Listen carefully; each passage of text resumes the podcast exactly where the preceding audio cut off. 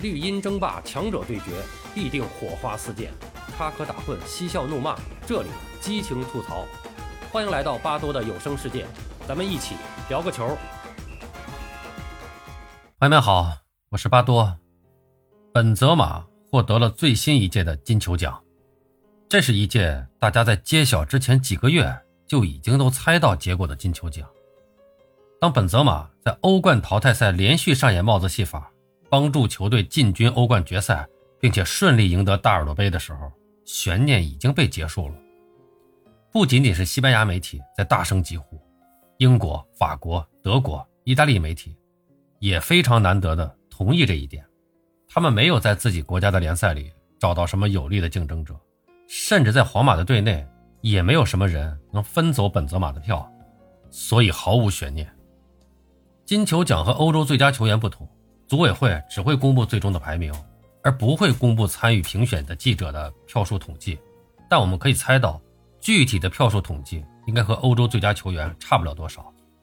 在欧洲最佳球员的统计数据里，本泽马从包括上赛季欧战俱乐部主教练和欧足联成员国代表记者一百六十七人评选团体中获得了五百二十三分，遥遥领先于第二名德布劳内的一百二十二分，甚至比第二到第十名球员的总分还要多。而到了金球奖这儿，德布劳内是排名第三，第二名则是颁给了上赛季帮助利物浦闯入决赛的马内，但他在欧洲最佳球员的票数统计里仅仅排名第六，获得了五十一分。所以可以预见的是，即便马内排名第二，他也只会分走其他人的分数，而不会撼动本泽马的领先优势。而在具体的完整排名当中，整个榜单也显得很有公信力。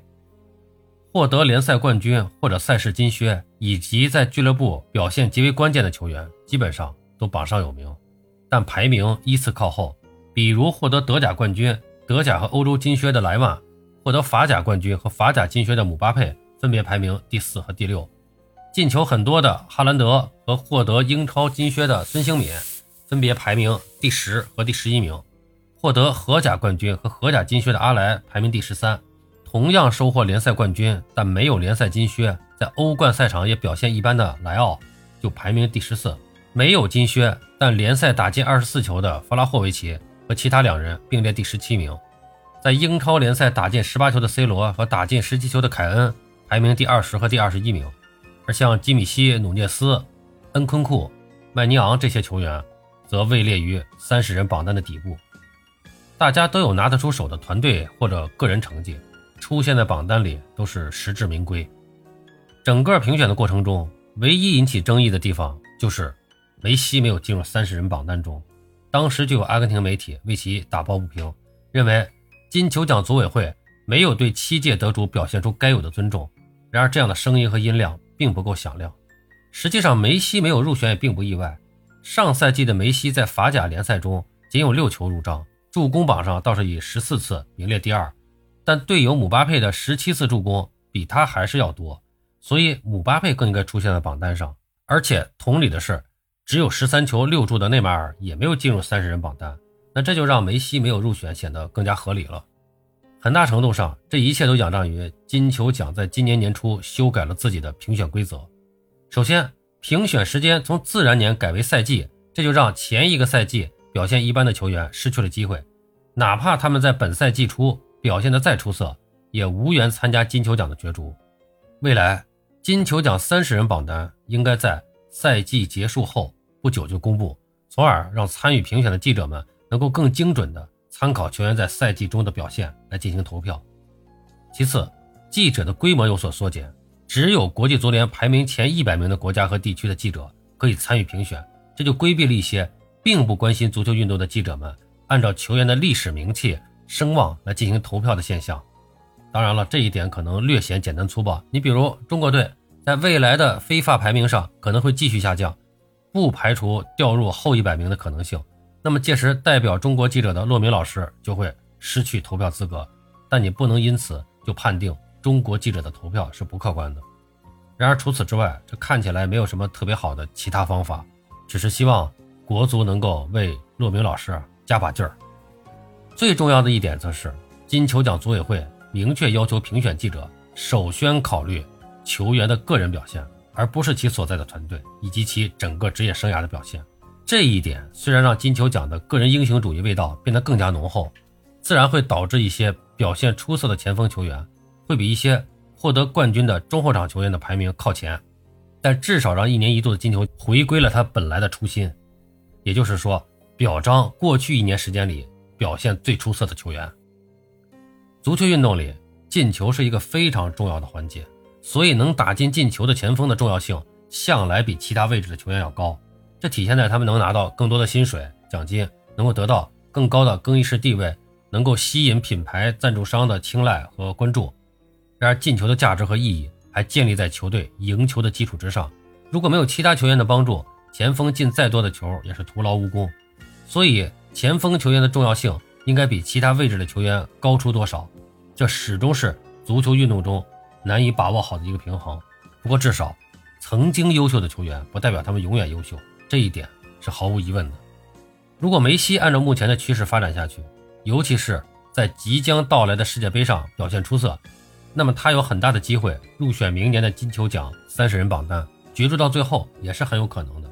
而如果 C 罗按照目前的趋势发展下去，一旦世界杯上同样表现不佳，那么他自然也有可能消失在明年的金球奖的三十人榜单中。那么这一点呢，也是很有可能的。所以金球奖对于规则的修改不仅是应该的、正确的，而且其实是来晚了很多年。所有参与角逐的球员本就应该在同一条起跑线上开始。在同一条终点线后结束，这样的竞争才是公平的，也是最能激励球员的。就像欧超联赛遭到全面反对，是因为没有降级制度。金球奖评选也不应该有自然而然的领先者。梅西、C 罗都是当代最伟大的足球运动员，他们通过自己的努力写下了很多的伟绩，这一点没有人能够否认。但时间的车轮滚滚向前，他会拖慢梅西、C 罗的脚步，身后的年轻人则会从他们的身边一一超越。这也是没有人可以否认的。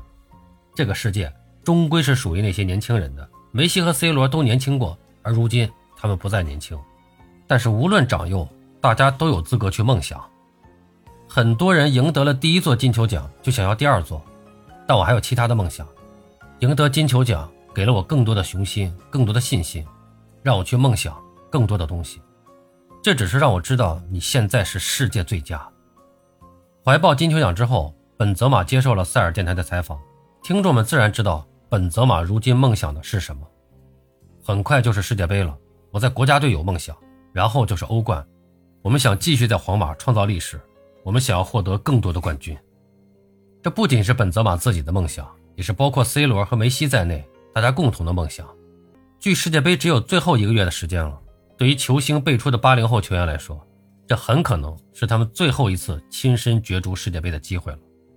八七年生人的梅西已经说过了，这将是他最后一届世界杯。和他同岁的本泽马恐怕也是如此。即便雄心壮志向来爆棚的 C 罗，也只是把视线放在了两年后的欧洲杯。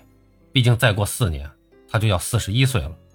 梦想与能力相匹配，才会变得，才会变为可能的现实。正是凭借这一点，本泽马经过多年的坚持，最终迎来了属于自己的一年。而在这之前，梅西和 C 罗也曾迎来过属于他们的那些年，过去的都会过去，新的一年已经展开在大家眼前。赛季刚刚开始，世界杯近在眼前，明年夏天的各大决赛舞台，则会欢迎所有为其拼搏到最后一刻的可爱球员们。球场上的表现，最后的冠军奖杯，不会辜负大家在场外所付出的每一份努力。可喜的是，金球奖也打算如此了。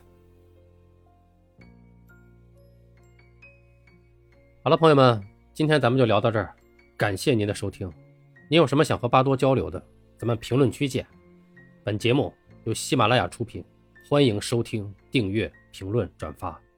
巴多聊个球，我们下期再见。